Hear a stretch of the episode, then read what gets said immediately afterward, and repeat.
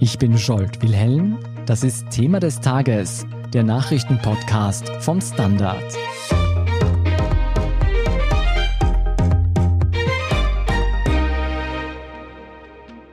Die Situation in Afghanistan verschlimmert sich täglich. Weiterhin versuchen tausende Menschen aus Angst vor Verfolgung aus dem Land zu kommen. In Österreich ist unterdessen wieder einmal eine heftige Debatte über den Umgang mit Flüchtlingen ausgebrochen. Die ÖVP unter Kanzler Sebastian Kurz zeigt Härte und will trotz der akuten Gefahrenlage keine Migranten in Österreich aufnehmen. Der grüne Koalitionspartner wiederum fällt eher durch stillen Protest auf und läuft dadurch Gefahr, seine Basis zu verjagen. Wieso die türkise Haltung nicht nur umstritten, sondern im wahrsten Sinne des Wortes auch kurzsichtig ist, ob die Grünen dadurch wirklich in der Klemme stecken und was sie über afghanische Flüchtlinge und Afghanen in Österreich wissen müssen, erklären uns heute Erik Frei, Gabriele Scherndl und Gerald John. Erik, Österreichs ehemaliger Bundespräsident Heinz Fischer forderte vergangene Woche in einer Standarddiskussion die Aufnahme von afghanischen Flüchtlingen. Und damit ist er nicht alleine. Auch die EU-Kommission fordert die Mitgliedstaaten auf, mehr Schutzsuchende aus Afghanistan aufzunehmen und stellt dafür Gelder zur Verfügung. Wie brisant ist denn die aktuelle Situation? Wie viele Menschen befinden sich auf der Flucht aus Afghanistan? Ja, Afghanistan ist eines der größten Flüchtlingskatastrophen der Welt, aber nichts erst seit heute. Zweieinhalb Millionen Afghanen weltweit sind geflüchtet, schon seit den vergangenen 20, sogar 30 Jahren. Drei Millionen innerhalb des Landes haben ihre Häuser verlassen und sind anderswo geflüchtet. Seit Jahresanfang, seit eigentlich dieser Kampf gegen die Taliban noch an Heftigkeit gewonnen hat, ist eine weitere halbe Million geflüchtet, zum Teil innerhalb des Landes, zum Teil nach außen. Und jetzt geht es aber auch um tausende Menschen am oder rund um den Flughafen von Kabul, die zum Großteil mit den Amerikanern, mit der NATO zusammengearbeitet haben, die bei der alten Regierung eine führende Rolle hatten und die jetzt ausgeflogen werden wollen oder auch ausgeflogen werden. Kann man da sagen, um welche Menschen es sich hier handelt, bei diesen Tausenden, die jetzt das Land versuchen zu verlassen? Ja, das ist wieder ganz unterschiedlich. Die aus den Provinzen heraus, die Menschen, die geflohen sind jetzt in den letzten Monaten, sind die meisten oder zumindest sehr viele einfach vor dem Krieg geflohen. Die könnten sogar sagen, wenn die Taliban einmal wieder eine Stabilität schaffen, Frieden schaffen, auch wenn man sie vielleicht nicht mag, kehren sie eher nach Hause zurück, weil dann die Kämpfe aufgehört haben. Andere wiederum sind wirklich vor den Taliban geflohen, weil sie Erinnerungen haben, wie sie behandelt wurden oder ihre Familien behandelt wurden, auch möglicherweise, weil sie nicht Pashtunen sind, sondern andere ethnische Minderheiten haben oder Schiiten sind und andere wirklich die ganz konkrete Verfolgung durch die Taliban in diesen ganzen fernen Provinzen fürchten. In Kabul wiederum hat man es mit eigentlich mit der Elite zu tun, mit den Leuten, die wirklich in wichtigen Positionen waren, die besser ausgebildet sind, die auch großteils Englisch sprechen und die einerseits die Taliban fordert sie auf zu bleiben, weil man sagen, wir brauchen euch, um damit das Land regiert werden kann, aber die auch wissen, dass es möglicherweise da sehr schnell umschlagen kann und dass ihr Leben zumindest mittelfristig in Gefahr sein wird. Und was ich gesehen habe, da geht es auch oft um Menschenrechtsaktivisten, auch um Journalisten. Absolut. Gebildetes Volk. Können Sie, absolut, das sind eigentlich die Art von Einwanderern und Einwanderinnen, die man eigentlich auch in Ländern wie Österreich ja ganz gerne hätte. Mhm. Ganz anders als viele von den Afghanen, die auch nach 2015 nach Österreich gekommen sind.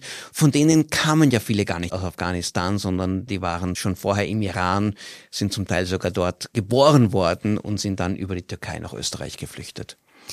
Du verfolgt man die Diskussion in sozialen Medien, könnte man das Gefühl bekommen, dass diese Flüchtenden alle in Europa aufschlagen werden. Ist das so? Wo kommen denn die meisten von ihnen unter? Ja, die meisten sind innerhalb des eigenen Landes auf der Flucht. Die, die über die Grenze kommen, sind in den Nachbarländern. Hier vor allem in Tadschikistan und Kirgisistan und Usbekistan. Pakistan und Iran sind die beiden Nachbarländer, die am ehesten in der Vergangenheit die meisten Flüchtlinge aufgenommen haben, die aber versuchen jetzt die Grenze geschlossen zu halten. Aber der Weg nach Europa in die EU und dann nach Österreich ist noch sehr, sehr lang und ist sehr, sehr weit. Und weder der Iran noch die Türkei sind im Moment daran interessiert, dass große Mengen von Flüchtlingen aus Afghanistan in ihre Länder kommen oder auch nur durch ihre Länder durchmarschieren. Also, dass sie in Europa aufschlagen, ist zumindest in absehbarer Zeit nicht zu erwarten. Jetzt könnte man trotzdem meinen, dass reiche Länder wie Österreich bei solchen Katastrophen ihre Arme ausstrecken, um Hilfe zu leisten und Asylsuchende aufzunehmen. Bundeskanzler Sebastian Kurz und Innenminister Karl Nehammer haben sich jedoch nun mehrfach und deutlich dagegen ausgesprochen. Ela, du hast dich damit befasst. Kannst du uns das erklären? Weshalb will die ÖVP-Spitze am liebsten die Grenzen dicht machen? Naja, das ist eigentlich nur konsistent. Sebastian Kurz präsentiert sich ja schon seit Jahren als Asyl-Hardliner, was natürlich auch durchaus zu seinem Wahlerfolg beigetragen hat. Also mit ihm hat sich die ÖVP ja erst so richtig dem Thema Flucht und Asyl angenommen. Da eine harte Haltung zu haben, das war von Anfang an ein maßgeblicher Teil der Strategie von Kurz. Da wird natürlich mit der Zuwanderung ins Sozialsystem argumentiert und stets auch mit so einer gewissen Skepsis darüber, ob geflüchtete Menschen sich nun integrieren können oder eben nicht. Also all das ist ja nicht neu. Mir ist jetzt gerade ein Text untergekommen aus der Zeit mit dem Titel Sebastian Kurz, der Flüchtlingskrisen Supermanager. Aus welchem Jahr war der? Der stammt aus 2017. Mhm. Äh, und wohlgemerkt, da geht es aber dann darum, dass die Vorstellung von derart simplen Lösungen für Fluchtprobleme, wie Kurz sie seit Jahren präsentiert, schon ein Trugschluss ist. Aber ja, im Grunde folgen die beiden, also Kurz und Nehammer, schlicht der Parteilinie der ÖVP. Und die geht nun einmal in Migrationsfragen recht weit nach rechts. Man darf da nicht vergessen, bei der Nationalratswahl 2019, da sind über 250.000 Wähler und Wählerinnen von der FPÖ zur ÖVP übergelaufen. Das ist schon ein betrachtlicher Brocken. Von keiner anderen Partei konnte die ÖVP so viele Stimmen abfangen. Eigentlich gab es überhaupt nirgendwo sonst eine so große Wanderschaft von Wählerinnen stimmen. Naja, und schaut man sich eben die Kommunikation der ÖVP an, dann wird da ganz klar auch dieses Lager bei der Stange gehalten. Mhm. Du hast schon angesprochen, dass da sehr viel Stimmung betrieben wird. Wie groß ist denn die afghanische Community in Österreich, speziell im Vergleich auch mit anderen EU-Ländern? Also laut Innenminister Nehammer ist es so, dass in Österreich 44.000 Afghaninnen und Afghaninnen leben und man damit den zweitgrößten Beitrag innerhalb der EU leiste. Nur in Schweden, so sagt der Innenminister, gäbe es eine größere afghanische Community. Das stimmt jetzt irgendwie schon und irgendwie auch nicht. Mhm. Äh, ich habe mir dazu Zahlen von der Europäischen Statistikbehörde geholt. Jetzt wird es ein bisschen zahlenlastig, da muss ich dich vorwarnen. Ja. Da ist es so, wenn es jetzt nur nach der Staatsbürgerschaft geht, dann sind in Österreich 43.600 54 Afghaninnen und Afghanen im Land. Jetzt nach dem Geburtsort, dann sind es ein bisschen weniger, nämlich knapp über 42.000 sondern was den Vergleich angeht, da muss ich vorausschicken, dass es da leider nicht aus allen Ländern solide Daten gibt. Die übermitteln die nämlich freiwillig an die Eurostat, nicht alle machen das. Aber nach dem, was wir vorliegen haben, ist es so, dass wenn man sich jetzt die Zahlen zu den Staatsbürgerschaften anschaut, Österreich hinter Schweden und Deutschland liegt. Also was quasi die absolute Größe der afghanischen Community angeht. Weil in Schweden gibt's knapp 50.000 Afghaninnen und Afghanen und in Deutschland über 220.000. Jetzt sind diese beiden Länder natürlich größer als Österreich, also muss man das auch ein bisschen in Relation setzen. Und wenn man da eben die Größe der afghanischen Community mit der generellen Bevölkerungsgröße vergleicht, dann liegt Österreich da sogar an der Spitze und noch ganz knapp vor Schweden. Also zumindest unter den Ländern, aus denen wir Daten haben. Das klingt jetzt irgendwie erstens ein bisschen trocken, aber man darf da diese Größenordnung auch nicht außer Acht lassen. Die afghanische Community macht nämlich trotzdem nur 0,49 Prozent der Bevölkerung in Österreich aus. Am geringsten ist sie EU-weit übrigens in Lettland. Da sind 0,0001 Prozent der Bevölkerung afghanische Staatsbürger oder Staatsbürgerinnen. In absoluten Zahlen sind das drei Personen. Also man kann sagen, Österreich ist zwar in Europa Spitzenreiter bei der afghanischen Community, vor allem auf die Einwohnerzahl gesehen. Aber jetzt geht es ja nicht nur um die Anzahl, die immer diskutiert wird. Es geht vor allem darum, dass Negativbeispiele hergenommen werden und damit Politik gemacht wird. Gibt es denn mit afghanischen Migranten mehr Probleme im Land als mit Menschen anderer Bevölkerungsgruppen? Also betrachtet man jetzt nur die Kriminalstatistik, dann ja. Mhm. Gerade nach dem Fall Leonie, bei dem ja ein Mädchen in Wien vergewaltigt wurde und dann starb und wo die Tatverdächtigen zum Teil aus Afghanistan stammen, da wurde dieses Thema wieder besonders kritisch beäugt. Da war dann in medialen Berichten die Rede davon, dass bei den Tatverdächtigen bei Vergewaltigungen Afghanen circa fünf Prozent ausmachen. Und wenn man jetzt eben bedenkt, dass nur ein halbes Prozent der Bevölkerung aus Afghanistan stammt, mhm. sind die natürlich überrepräsentiert. So ist das auch bei Morden. Da machen Afghanen etwa acht Prozent der Tatverdächtigen aus. Mhm. Da jetzt zu sagen, okay, Afghanen sind krimineller als andere, greift natürlich aus mehreren Gründen zu kurz. Wieso kannst du das aufschlüsseln? Ja, zuallererst sind Zahlen aus der Kriminalstatistik immer ein bisschen mit Vorsicht zu genießen. Da spielt zum Beispiel mit, dass die Afghanen in Österreich sehr jung sind und sehr männlich im Vergleich zur Gesamtbevölkerung. Und damit ist da eine Gruppe überrepräsentiert, die generell vergleichsweise oft straffällig wird. Also das ist weltweit so, dass junge Männer einfach häufiger Straftäter werden als ältere Frauen zum Beispiel. Was dann noch mit reinspielt, ist die Anzeigebereitschaft. Da gibt's ganz gute Untersuchungen dazu schon, dass Menschen, die irgendwie fremdländisch aussehen, eher angezeigt werden als Menschen, die dieselbe Herkunft haben wie das Opfer. Mhm.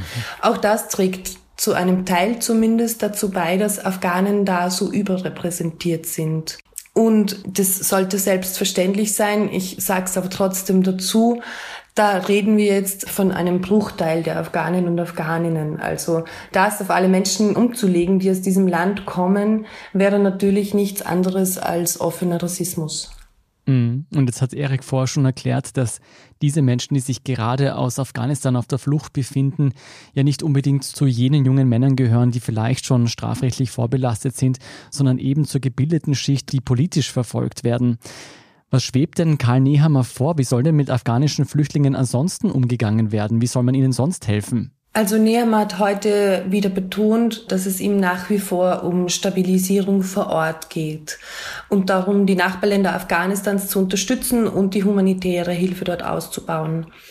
Dass man aufgrund der katastrophalen Lage in Afghanistan Abschiebungen dorthin stoppt, will er so aber immer noch nicht, auch wenn Abschiebungen freilich faktisch momentan nicht möglich sind.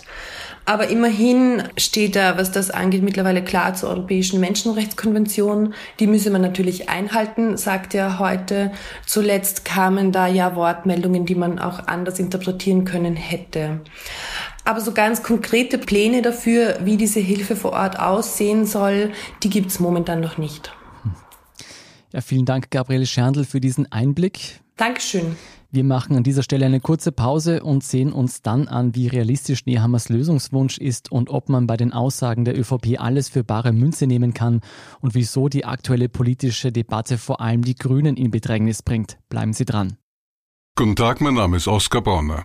Wenn man in stürmischen Zeiten ein wenig ins Wanken gerät, den eigenen Weg aus den Augen und die Orientierung verliert, dann ist es sehr hilfreich, wenn man etwas hat, woran man sich anhalten kann. Der Standard der Haltung gewidmet. Jetzt gratis testen auf Abo der Standard AT. Erik, ist das ein realistisches Modell, das Innenminister Karl Nehammer da vorschwebt, also Migranten in Drittländer abzuschieben und Drittländer dabei zu unterstützen, Afghanen unterzubringen? Gibt es dafür ein funktionierendes internationales Beispiel? Also, dass Asylwerber oder abgelehnte Asylwerber, die dann aus irgendeinem Grund abgeschoben werden sollen, in Länder abgeschoben werden, die nicht ihre Heimat sind, ist weder üblich noch ist es rechtlich akzeptabel, weil warum sollen sie in Usbekistan plötzlich friedlich leben, dann könnten sie genauso gut auch in Österreich sein, wenn sie nicht in ihre Heimat Afghanistan zurückkehren können. Aber auch die Vorstellung, dass jetzt sagen wir, die Journalistinnen, die Übersetzer, die Techniker, die jetzt sehr eng mit der amerikanischen und den NATO-Truppen und der alten Regierung zusammengearbeitet haben, dass die jetzt in diesen Nachbarländern dort in Flüchtlingslagern unterkommen, ist ja auch keine befriedigende Lösung. Es geht hier jetzt von denen, die, wo jetzt auch die EU-Kommission aktiv geworden ist, geht es ja nicht um die Hunderttausenden auch aus den Dörfern heraus, sondern wirklich um diese gebildete Führungsschicht, die sich akut bedroht fühlt und für die in den Nachbarländern absolut genauso wenig ein menschenwürdiges Leben gefunden werden kann wie etwa in Europa. Du, was ich mich dabei frage, ist, wie viel davon, was die ÖVP von sich gibt, ist für bare Münze zu nehmen? Du hast schon gesagt, besonders realistisch klingt das nicht. Und wie viel davon ist reiner Populismus? Im September stehen Wahlen in Oberösterreich an, sind die einzig großen Landtagswahlen in Österreich in diesem Jahr. Wird hier schon Wahlkampf betrieben?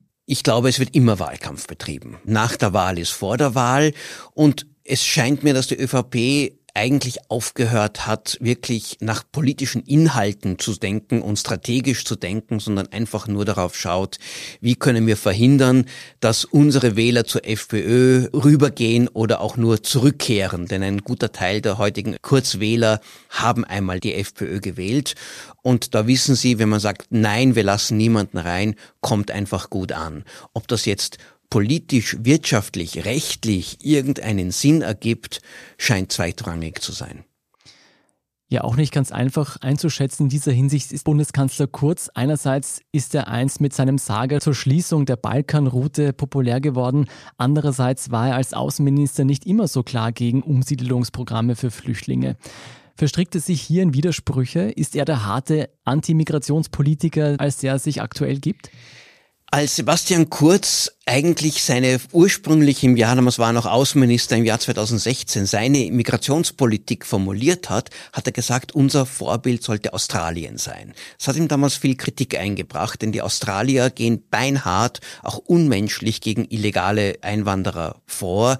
Wenn sie sie aufgreifen, werden sie auf Flüchtlingslager im benachbarten Inseln untergebracht, wo oft unmenschliche Bedingungen herrschen, weil sie klar machen möchten, illegal kommt man zu uns nicht herein rein. Australien ist aber gleichzeitig ein Land, das aktiv Resettlement betreibt. Das heißt, sie nehmen Flüchtlinge aus aller Welt auf. Reguliert, kontrolliert, aus eigenem Willen, zum Teil aus humanitären Gründen, zum Teil auch wirtschaftlich, wo man sagt, die passen gut zu uns, die sind nützlich. Also Australien betreibt eine aktive Einwanderungspolitik, sagen aber, wir wollen es kontrollieren und wollen nicht davon abhängig sein, wer es gerade an unsere Küste schafft. Das hat Kurz damals bewusst unterstützt und hat auch dabei gesagt, naja, auch wir können über Resettlement Flüchtlinge aufnehmen von 10 bis 15.000 im Jahr Jahr, war damals im Jahr 2016 die Rede, mhm. bald über das Resettlement kaum noch gesprochen, hat immer mehr nur noch betont, wir haben ja ohnehin schon so viele aufgenommen, also nicht zu uns. Und jetzt scheint das hier Doktrin geworden zu sein, zu uns kommt keiner mehr hinein.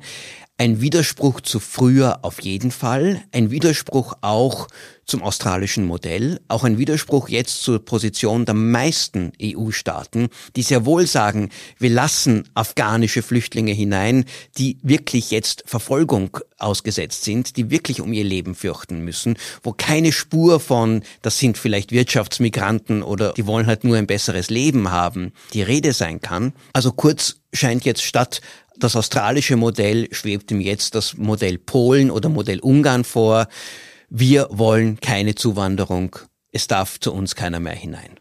Also von der aktiven Migrationspolitik zur Ablehnungspolitik, zur Verweigerungspolitik. Es gibt noch ein bisschen ein Lippenbekenntnis zu einer Rot-Weiß-Rot-Card, also dass man Leute, Einwanderer akzeptiert, wenn sie rein wirtschaftlich hineinpassen. Aber in der Umsetzung passiert das ja auch ganz wenig und auch da scheint ein Gutteil der ÖVP auf der Bremse zu stehen. Die heutige Haltung ist, das Boot ist voll, wir haben keinen Platz, geht's anderswohin.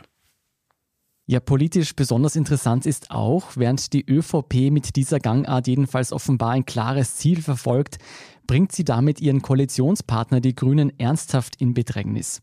Die ehemalige Wiener Landeschefin Birgit Hebein ist gerade erst am Wochenende aus der Grünen Partei ausgetreten. Sie wirft den Grünen vor, in der Bundesregierung den Weg in eine türkis-autoritäre Richtung mitzugehen. Gerald, du hast dir das genauer angesehen. Was konkret meint sie damit? Die Grünen stellen ja weder den Kanzler noch verantworten sie das Innenministerium. Ja, also die Birgit Hebein schreibt davon, dass die Demokratie, der gesellschaftliche Diskurs, der Rechtsstaat, das Parlament und die Medien sich in eine türkis-autoritäre Richtung entwickelten und der türkise Weg so weitergehe, als wäre nichts gewesen. Also als wären die Grünen nie in die Regierung eingetreten und als würden dann noch die FPÖ weiter regieren. Das ist umso mehr bekannt, als die Birgit Hebein ja nicht nur Wiener Landeschefin war, sondern auch eine der Urheberinnen der Koalition. Sie hat den Pakt mitverhandelt, war einer der Chefverhandlerinnen. Und das ist dann natürlich ein schwerer Vorwurf. Konkreter ist sie nicht geworden, aber man kann sich an ein paar Fingern abzählen, was das sein kann. Sie meint wahrscheinlich auch die ORF-Besetzung, wo ein mutmaßlicher ÖVP-Kandidat an die Spitze gekommen ist. Möglicherweise auch das Abdrehen des Untersuchungsausschusses, wo die Grünen mit der ÖVP gestimmt haben. Ja, das Unbehagen über die Korruptionsdebatte und natürlich über allem die Flüchtlingspolitik, die ja nicht erst seit jetzt losgebrochen ist, sondern schon länger schwelt. Und sie wirft der ÖVP dann übrigens noch vor, dass eigentlich Sebastian Kurz zugesagt habe in den Regierungsverhandlungen, dass Österreich zwar nicht von alleine niemals losbrechen werde, um Flüchtlinge aufzunehmen, aber wenn andere Länder da die Initiative ergriffen, dass die ÖVP schon gesprächsbereit wäre. Ich habe in der ÖVP nachgefragt, die wischen das vom Tisch, die sagen, also man braucht nur einen Blick aufs Regierungsprogramm zu werfen und sieht, was Sache ist, eben dass dort nichts davon steht, dass man Flüchtlinge aufnehmen wolle. Was denkst du denn, wieso tun sich die Grünen so schwer, in dieser Sache Kant zu zeigen? Was könnten sie realistisch gesehen besser machen, ohne gleich die Regierung zu sprengen? Naja, sie tun sich deshalb so schwer, weil sie eben nicht viel besser machen können, glaube ich. Also sie haben nicht wirklich viel Spielraum, das muss man sagen. Es ist nun mal nichts vereinbart, das stimmt einfach, also zumindest nicht schriftlich. Es war von Anfang an klar für jeden Beobachter, und das haben die Grünen noch nie so dementiert, dass die ÖVP in der Regierungspolitik, was die Flüchtlinge betrifft, die Asylpolitik betrifft, die Linie vorgeben wird. Wie gesagt, ja, sie stellen den Innenminister, sie stellen den Außenminister. Jetzt könnten die Grünen sagen, na gut, wir versuchen mit öffentlichem Druck wenigstens Flagge zu zeigen, versuchen einen Druck aufzubauen, dass die ÖVP vielleicht umschwenkt. Aber ja, meine, da muss man natürlich auch strategisch sich jetzt überlegen, ob es das wirklich bringt. Ich meine, wie wir schon gehört haben, die ÖVP macht das ja nicht sozusagen aus Jux und Dollerei, sondern die hat ja auch einen Kalkül dahinter. Sie will das Thema hochziehen, das passt ja auch in den Wahlkampf hinein für Oberösterreich. Jetzt ist die Frage, ob es ja gescheit ist, wenn die Grünen da sich draufsetzen und sagen, okay, wir zeigen Kante, wir sprechen groß dagegen und kochen das Thema nur noch weiter auf. Dann reden wir zwei, drei Wochen immer noch über dieses Thema und so ist zumindest die Argumentation der grünen Spitze. Das hilft nur der ÖVP. Natürlich hat die grüne Spitze auch auch ein Interesse daran, dass sie diese Debatte rauskriegen, um Ruhe in die eigene Partei wiederzubringen. Also unterm Strich ist es sehr schwer, irgendetwas da anders zu machen, glaube ich. Wie groß ist denn dieses Problem für die Grünen? Wackelt da die grüne Basis, wenn jetzt selbst ehemalige Spitzenpolitikerinnen aussteigen? Ja, das ist schwer zu sagen. Ich meine, bei der Birgit Hebein muss man schon sagen, sie ist zwar eine ehemalige Spitzenpolitikerin, aber inwieweit sie jetzt als Galionsfigur so einer Bewegung dagegen taugt, muss man auch in Frage stellen, weil sie ist ja auch wegen parteipolitischer Querelen gescheitert bei den Grünen. Also sie ist ja eigentlich dort abgewählt worden im Gemeinderats Club hat zumindest dort also keinen großen Rückhalt. An der Basis vermutlich einen größeren Rückhalt. Ja, also ich glaube schon, dass viele Grüne an der Basis dieses Unbehagen teilen und sagen, um Gottes Willen, wir können wir als grüne Partei da stützen, diese hartherzige Politik, dass die ÖVP sagt, wir nehmen niemanden auf und dann auch noch damit kokettiert, Leute nach Afghanistan abzuschieben. Aber der andere Pol ist halt einfach der realpolitische. Und ja, das ist halt immer die Frage der Alternativen. Ne? Also die Argumentation der Parteispitze ist schön und gut, wir können daran aber nichts ändern. Aber wenn wir aussteigen aus der Regierung, wird kein Flüchtling mehr ausgenommen. Aber wer kümmert sich dann ums Klimaticket? Wer kümmert sich dann um die ökosoziale Steuerreform? Das ist so das Kernargument der Vertreter der Regierungsspitze bei den Grünen, die sagen, ja, es ist immer besser, dass wir in der Regierung sind als zum Beispiel die FPÖ am Ende. Also es ist schwer zu sagen, äh, wie weit dann die Dynamik sein kann, dass es an der Basis dann wirklich einen Aufstand gibt. Wenn du mich jetzt fragst, also ich glaube es eigentlich nicht. Also ich habe das Gefühl, dass die Lage so momentan ist, dass die grüne Seite der Regierung hält. Und du hast vorher schon gesagt, es war ja von Anfang an klar, mit wem die Grünen da einen Deal eingehen. Geht denn die Wählerschaft mit den Grünen genauso hart ins Gericht wie ehemalige Spitzenleute, wie in dem Fall Birgit Hebein? Gibt es dazu Umfragen? Naja, die letzten Sonntagsfragen, da sind die Grünen so in etwa auf 11 bis 12 Prozent gekommen. Also zum Vergleich bei der letzten Nationalratswahl hatten sie 14 Prozent. Das ist schon ein deutlicher Verlust, aber jetzt auch nicht so, dass man sagen könnte, die Partei zerbröselt. Wir wissen, es ist ein Naturgesetz quasi, dass kleinere Koalitionsparteien in der Regel etwas verlieren in Koalitionen, weil sie sich nicht so durchsetzen können bei der Regierungspolitik. Aber das ist noch nicht gesagt. Also ein Verlust von zwei Prozent in den Umfragen ist jetzt noch nicht etwas, was nie mehr aufholbar sein soll. Deswegen würde ich jetzt nicht so sagen, dass die Wähler schon die Rechnung ausgestellt haben. Ich meine, man weiß aus früheren Umfragen, dass schon eine große Mehrheit der grünen Wähler dafür ist, dass Flüchtlinge aufgenommen werden. Also im Gegensatz jetzt zur allgemeinen Stimmungslage in der Bevölkerung, wo insgesamt eine Mehrheit dagegen ist. Aber das ist jetzt auch nicht gesagt, dass diese Wähler, denen das halt wichtig ist, deswegen sagen, na gut, wenn es die Grünen nicht durchsetzen, wählen wir sie nicht mehr. Man weiß nämlich auch aus der letzten Nationalratswahl, also das Hauptmotiv war allem Anschein nach die Umweltpolitik, warum die Grünen gewählt werden. Und wenn man so ein bisschen hineinhört, auch in grüner, fine Wählerschichten, in die Mittelschicht auch, sehen die Leute schon auch, dass es nicht so unproblematisch und nicht alles so reibungslos geht mit der Integration von Flüchtlingen. Jetzt würde ich nicht sagen, dass das per se grüne Wähler, die das auch interessiert, dass die diese Probleme generell übersehen. Also ich bin mir da jetzt nicht so sicher, ob die Grünen da so einen Denkzettel deswegen bei der Wahl bekommen. Also bequem ist die Lage für die Grünen nicht, aber es ist nicht sicher, ob sich das bei der Wählerschaft zeigen wird. Vielen Dank, Gerald John, für diese Einordnung. Bitte. Erik, kehren wir abschließend nochmals zu den afghanischen Flüchtlingen zurück und versuchen wir mal das Politikum rundherum auszublenden. Was denkst du, wie wird Österreich letztlich aus rechtlicher Sicht, aber auch als EU-Mitglied mit afghanischen Migranten verfahren bzw. verfahren müssen? Das Völkerrecht und das EU-Recht ist ja in dieser Hinsicht widersprüchlich oder nicht ganz überzeugend, weil Österreich ist nicht verpflichtet, irgendwelche Flüchtlinge aus aller Welt aufzunehmen.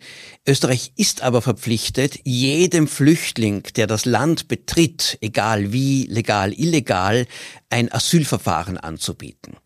Das heißt, eine Flüchtlingswelle von illegalen Flüchtlingen, die ja eine Partei wie die ÖVP und auch die meisten Österreicherinnen und Österreicher gar nicht wollen, da muss man die Grenze offen halten, während die Menschen, die jetzt in Kabul am Flughafen sind und letztlich auch aufgeteilt werden könnten auf verschiedene Länder, hat Österreich keinerlei Verpflichtung, etwas zu tun. Also aus rechtlicher Sicht wird es nichts tun, außer wenn dann eines Tages tatsächlich sich diese Afghanen vor allem dann oft junge Männer, die das allein auch schaffen, mit Hilfe von Schleppern diesen langen Weg, teuren Weg und gefährlichen Weg über den Landweg oder über den Seeweg es bis nach Österreich schaffen. Dann hat Österreich wieder diese Verpflichtung, aber zu dem, was heute menschlich wäre, kann Österreich nicht gezwungen werden. Das klingt eigentlich wie ein Absurdum. Einerseits hätte man jetzt die Möglichkeit, aktiv einzutreten und sich unter Anführungszeichen die Leute zu holen, die zu einer Gesellschaft passen würden. Aber so wartet man lieber ab, bis man gar keine andere Wahl mehr hat. Ja, das ist einfach ein Zeichen populistischer Politik. Wir denken nicht voraus, wir tun nicht das, was fürs Land und auch letztlich für unsere Werte das Richtige ist, sondern wir schielen nur auf Meinungsumfragen und wenn der Boulevard und die Stimmung, die Leute sagen, bitte keine Afghanen, die kennen wir schon, die sind ja Verbrecher, dann lassen wir einfach keine rein, egal was die Fakten sind. Klingt eigentlich wirklich absurd und irgendwie hoffe ich, dass sie die Regierung gerade zuhört. Vielen Dank, Erik Frei, für diese Einschätzung. Sehr gerne. Wir sind gleich zurück.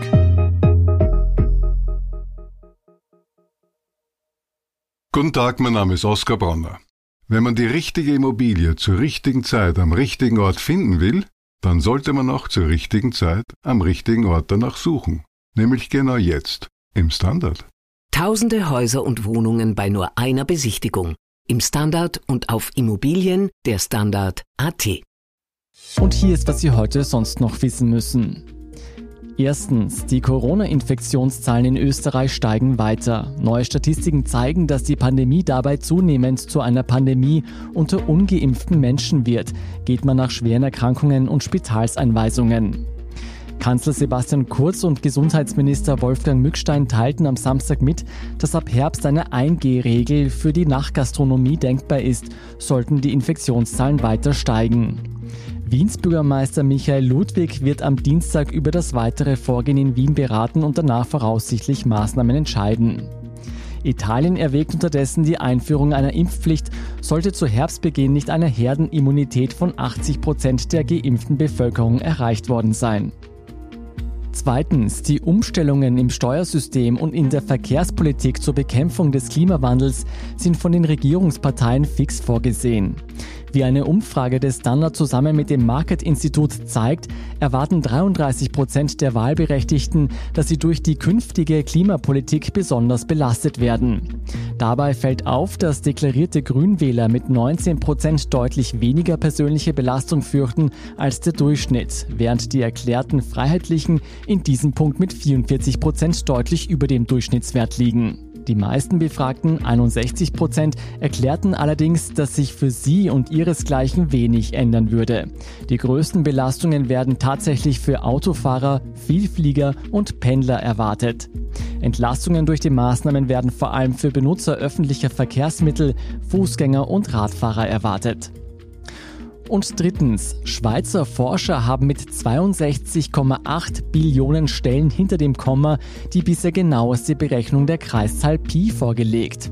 Damit übertrafen sie den bestehenden Rekord um ganze 12,8 Billionen Stellen. Die zehn letzten bekannten Stellen von Pi lauten den Angaben zufolge nun 7, 8, 1, 7, 9, 2, 4264. Der Sinn des Projekts liegt allerdings nicht in der genauen Kenntnis der Ziffernfolge, sondern im Weg, diese Ziffernfolge berechnen zu können, schreibt das Team um Forscher Thomas Keller. Zur Berechnung wurde Hardware benutzt, die beispielsweise auch bei der RNA-Analyse, bei Strömungssimulationen und Textanalysen zum Einsatz kommt. Mehr zur Berechnung von Pi und die weiteren News zum aktuellen Weltgeschehen finden Sie wie immer auf der Standard.at. Um keine Folge von Thema des Tages zu verpassen, abonnieren Sie uns bei Apple Podcasts oder Spotify. Helfen können Sie uns mit einer 5-Sterne-Bewertung und wenn Sie uns über Apple Podcasts hören, mit einem der Standard Podcast Premium Abonnement. Für 3,99 Euro im Monat unterstützen Sie direkt unsere Arbeit und hören alle aktuellen und künftigen Folgen von Thema des Tages und von unserem Schwester-Podcast Besser Leben ohne Werbung. Dazu suchen Sie in der Apple Podcast App einfach unseren Kanal der Standard und schließen dort dann ein der Standard Podcast Premium Abo ab. Außerdem freuen wir uns immer über eine nette Rezension oder auch Verbesserungsvorschläge und Themenideen, die Sie uns am besten an podcast.derstandard.at schicken. Danke für Ihre Unterstützung. Ich bin Jolt Wilhelm, Papa und bis zum nächsten Mal.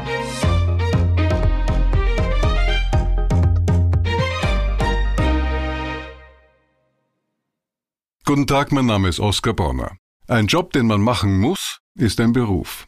Ein Job, den man machen will, ist eine Berufung. Sollten Sie auf der Suche nach letzterem sein, empfiehlt sich ein Blick in den Standard. Es geht um Ihre Einstellung. Jetzt Jobsuche starten. Im Standard und auf Jobs der Standard.at.